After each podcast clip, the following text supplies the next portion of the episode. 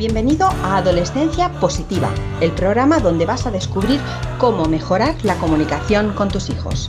Conocerás a psicólogos, sexólogos, coaches, padres y educadores que te descubrirán las mejores herramientas para trabajar desde casa.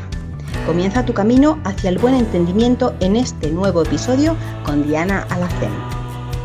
Bienvenidas queridísimas familias al episodio 188 del podcast Adolescencia Positiva año 2024 y con muchas ganas, muchos buenos propósitos este año para comenzar con buen pie, ¿verdad que sí? Espero que sí. Yo por lo menos me, los he puesto. ¿eh? En mi caso va más por aquello de hacer más deporte. No sé cuáles serán tus propósitos de año, pero los míos van encaminados a a, bueno, a mejorar un poquito más eh, mi, estado físico, a hacer un poquito más de cardio, aunque a mí me gusta, es verdad que salgo mucho a andar y hago muchas rutas, pero quiero fortalecer un poquito más los brazos, hacer un poquito más de cardio, entonces bueno, me he propuesto eh, pues empezar este año haciendo mi ejercicio y hasta ahora lo estoy cumpliendo, ¿eh? no sé lo que me va a durar, pero hasta ahora lo estoy cumpliendo.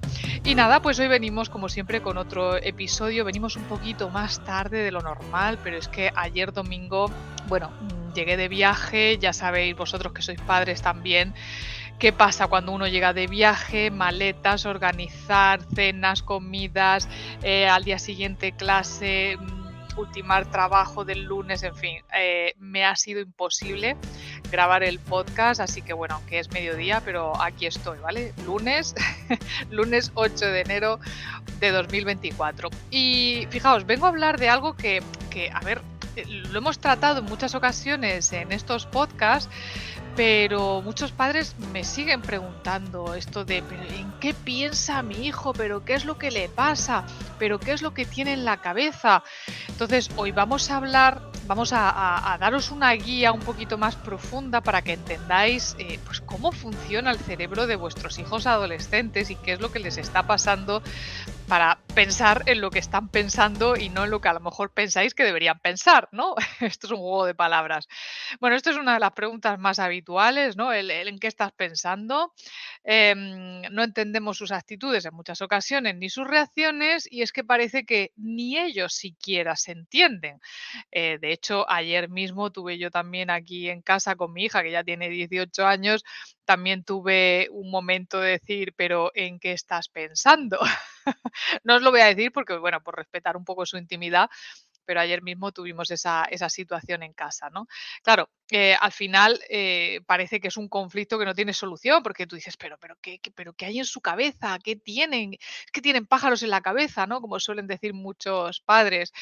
Bueno, a ver, tenemos esta clave, ¿no? Que es la de comprender a los hijos, saber cómo funciona el desarrollo de su cerebro, con esta guía que os vamos a dar hoy. Yo, desde luego, a mí me salvó el no entrar en conflicto con mi hija, con mi hija ayer me salvó el, el, acordarme, cuidado, Diana, acuérdate de su cerebro, cómo se está desarrollando, ta, ta, ta, ta.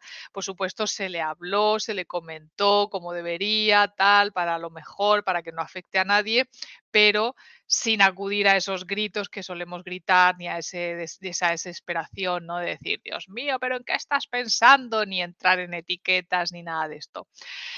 A ver, la verdad es que lo curioso de todo esto es que el cerebro adolescente es prácticamente un desconocido para la ciencia, ¿eh? ahí lo dejo, y es que durante mucho tiempo se pensó que la madurez cerebral se alcanzaba en torno a los siete años y que la adolescencia es un periodo vital, pues inventado, entre comillas, para prolongar esa etapa de aprendizaje. ¿no? Sin embargo, cuando se extendieron los estudios en neurociencia, hace ya unos 15 años más o menos, algo bastante reciente, pues se observó que esas creencias eran erróneas y que ahora se sabe que el cerebro adolescente es distinto al cerebro adulto y que la etapa adolescente es un momento crucial en el crecimiento cerebral.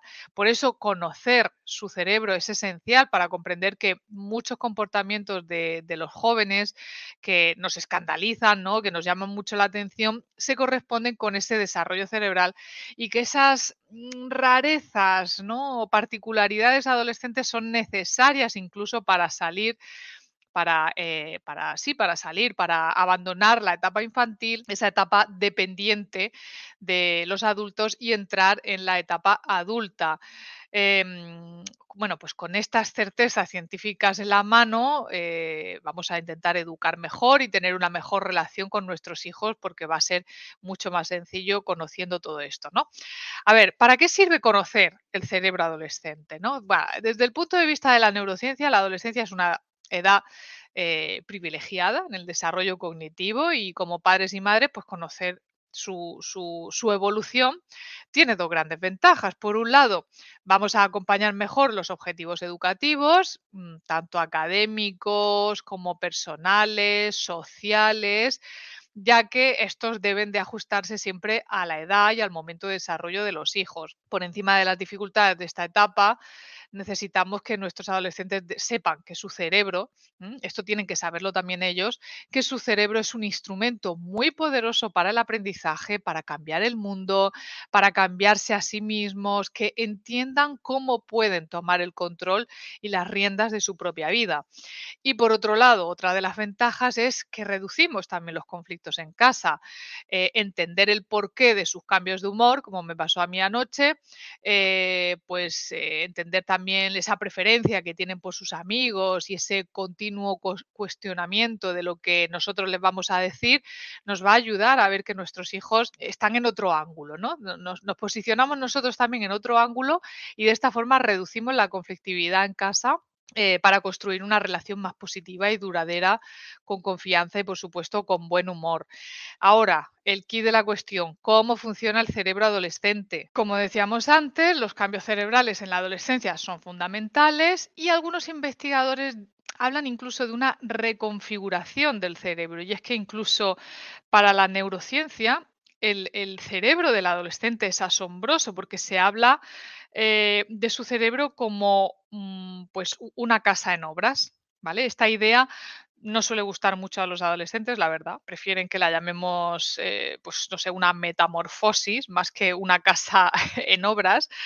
Y por, y por, cierto, una metamorfosis muy compleja, claro, pero cuyo funcionamiento y esencia podemos simplificar en los siguientes cambios. Punto número uno mejora y especialización de las redes neuronales. A ver, aquí el proceso de generación de conexiones entre las neuronas, que se llaman axones, comienza antes del nacimiento, ¿vale? Pero en la adolescencia aquí ya suceden dos hitos. Por un lado, los axones se reducen, ¿vale? Eh, perdón, se, se recubren de mielina, que es un proceso que se conoce como mielinación, a ver si lo digo, mielinización, y que hace que las conexiones sean más sólidas y los aprendizajes, por lo tanto, se fijen mejor. ¿Vale? Y por el otro lado, desaparecen algunas conexiones que no son necesarias, que no se emplean, em, y esto se le llama lo que es la poda sináptica, porque eh, su cerebro considera que no son necesarias para ellos, para su supervivencia, ¿no? Y entonces, de esta forma, el cerebro comienza a especializarse en aquello que realmente considera eh, útil, necesario o, prioritario para su supervivencia, ¿no? Entonces, por un lado, como digo, en esta etapa, los axones se recubren de esa mielina y hace que los aprendizajes se fijen mejor. Por eso cuando dice, no, es que la edad adolescente es la mejor para aprender idiomas, ¿no? Entre otras cosas, o para aprender matemáticas. Y es verdad, porque los aprendizajes se hacen más sólidos y, y se fijan más. Y por otro lado, desaparecen esas conexiones, es decir, esos aprendizajes anteriores que se hicieron y que ahora el cerebro del adolescente considera que no son necesarias. Por ejemplo, eh, pues si yo a mi hijo le enseñé en su momento que tenía que recoger el plato después de terminar de comer y ahora que es adolescente no lo hace, su cerebro se está reconfigurando y eso no lo considera como algo necesario, como un aprendizaje necesario para su supervivencia, por lo tanto, en muchas ocasiones se les va a olvidar recoger el plato, ¿vale?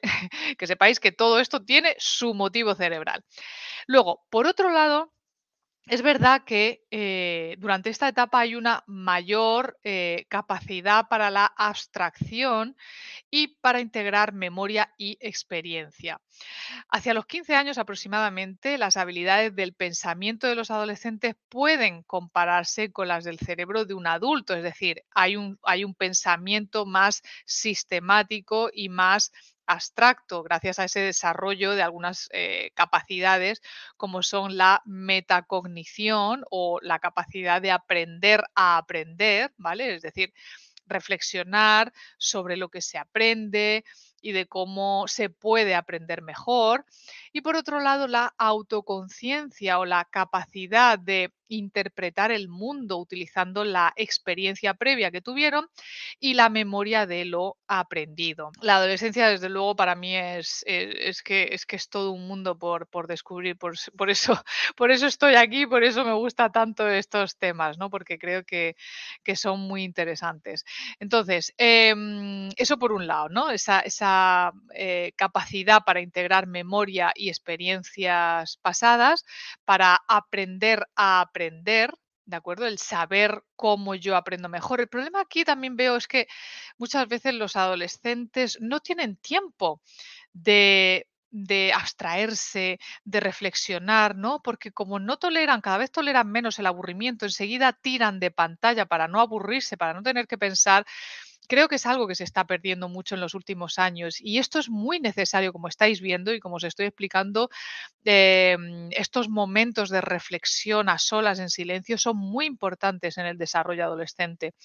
Luego, por otro lado, si continuamos, eh, tenemos lo que es la sincronía en el desarrollo de determinadas zonas del cerebro. Todas las zonas del cerebro no se desarrollan al mismo tiempo. Ojo, y precisamente en la adolescencia eh, se destaca esa asincronía de desarrollo. Por un lado están las amígdalas, que son las encargadas de la respuesta emocional que alcanzan su madurez durante esta etapa.